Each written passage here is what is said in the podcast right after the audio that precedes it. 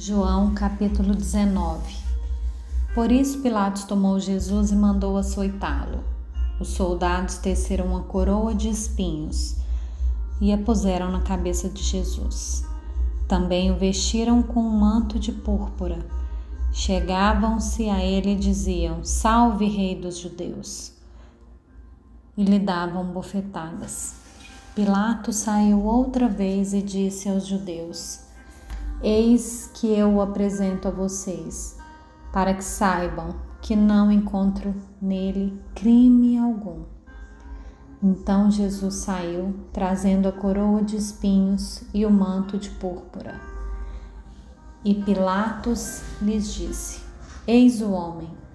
Quando viram Jesus, os principais sacerdotes e os seus guardas gritaram: Crucifique, crucifique. Pilatos repetiu: Levem-no daqui vocês mesmos e o crucifiquem, porque eu não encontro nele crime algum. Os judeus responderam: Temos uma lei e, segundo essa lei, ele deve morrer, porque se fez filho de Deus. Pilatos, ouvindo tal declaração, ficou ainda mais atemorizado e entrando outra vez no pretório, perguntou a Jesus: De onde você é?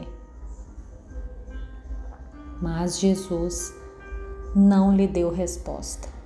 Então Pilatos o advertiu: Você não me responde? Não sabe que tem autoridade tanto para soltar você como para crucificá-lo? Jesus respondeu: o Senhor não teria nenhuma autoridade sobre mim se de cima não lhe fosse dada. Por isso, quem me entregou ao Senhor tem maior pecado. A partir deste momento, Pilatos queria soltá-lo, mas os judeus gritavam: Se você soltar este homem, não é amigo de César. Todo aquele que se faz rei é contra César. Quando Pilatos ouviu essas palavras, trouxe Jesus para fora e sentou-se no tribunal, no lugar chamado Pavimento, em hebraico Gabatá.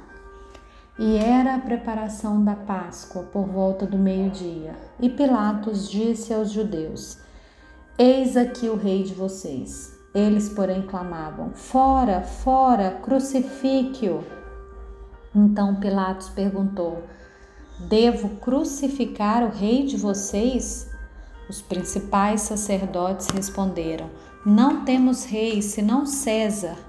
Então Pilatos entregou Jesus para ser crucificado. E eles o levaram. Jesus, carregando ele mesmo a sua cruz, saiu para o lugar chamado Calvário, Gólgota em hebraico. Ali o crucificaram, e com ele outros dois, um de cada lado e Jesus no meio.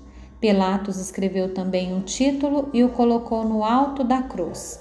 E o que estava escrito era: Jesus Nazareno, Rei dos Judeus.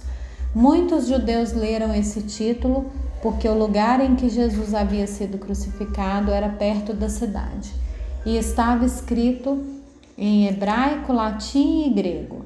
Os principais sacerdotes dos judeus disseram a Pilatos: Não escreva Rei dos Judeus e sim ele disse: Sou o rei dos judeus. Pilatos respondeu: O que escrevi, escrevi. Os soldados, pois, quando crucificaram Jesus, pegaram as roupas dele e dividiram em quatro partes, uma parte para cada soldado. E pegaram também a túnica. A túnica, porém, era sem costura, toda tecida de alto a baixo. Por isso os soldados disseram uns aos outros: não a rasguemos, mas vamos tirar sorte para ver quem ficará com ela. Isso aconteceu para que se cumprisse a escritura que diz: Repartiram entre si as minhas roupas, e sobre a minha túnica lançaram sortes. E foi isso que os soldados fizeram. E junto à cruz estavam a mãe de Jesus, a irmã dela, Maria, mulher de Clopas, e Maria Madalena. Vendo Jesus a sua mãe e junto dela o discípulo amado, disse: Mulher, eis aí o seu filho. Depois disse ao discípulo: Eis aí a sua mãe. Dessa hora em diante, o discípulo a tomou para casa. Depois, vendo Jesus que tudo já estava consumado, para que se cumprisse a Escritura, disse: Tenho sede. Estava ali um vaso cheio de vinagre. Embeberam de vinagre uma esponja e, fixando-a num caniço de sopo, aproximaram a esponja da boca de Jesus. Quando Jesus tomou o vinagre, disse: Está consumado. E, inclinando a cabeça, entregou o Espírito.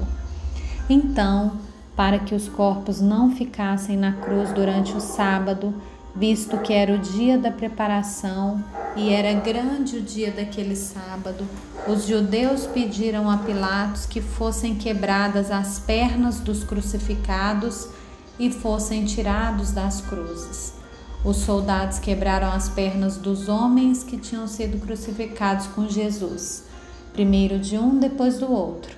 Quando, porém, chegaram a Jesus, vendo que já estava morto, não lhe quebraram as pernas.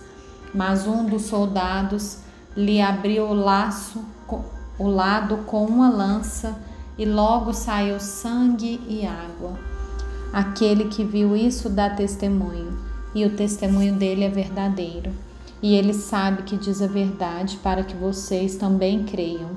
Isso aconteceu para que se cumprisse a Escritura: nenhum dos seus ossos será quebrado. E outra vez diz a Escritura: olharão para aquele a quem traspassaram.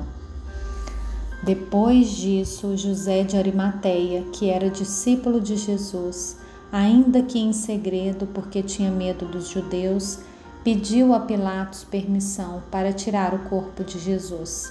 E Pilatos deu permissão. Então José de Arimateia foi e retirou o corpo de Jesus. E Nicodemos, aquele que anteriormente tinha ido falar com Jesus à noite, também foi, levando cerca de 35 quilos de um composto de mirra e aloés. Tomaram, pois, o corpo de Jesus e o envolveram em lençóis com os óleos aromáticos, como é costume entre os judeus na preparação para o sepultamento. No lugar onde Jesus foi crucificado havia um jardim. Nesse jardim havia um túmulo novo, no qual ninguém ainda tinha sido colocado. Ali, por causa da preparação dos judeus, e porque o túmulo ficava perto, colocaram o corpo de Jesus.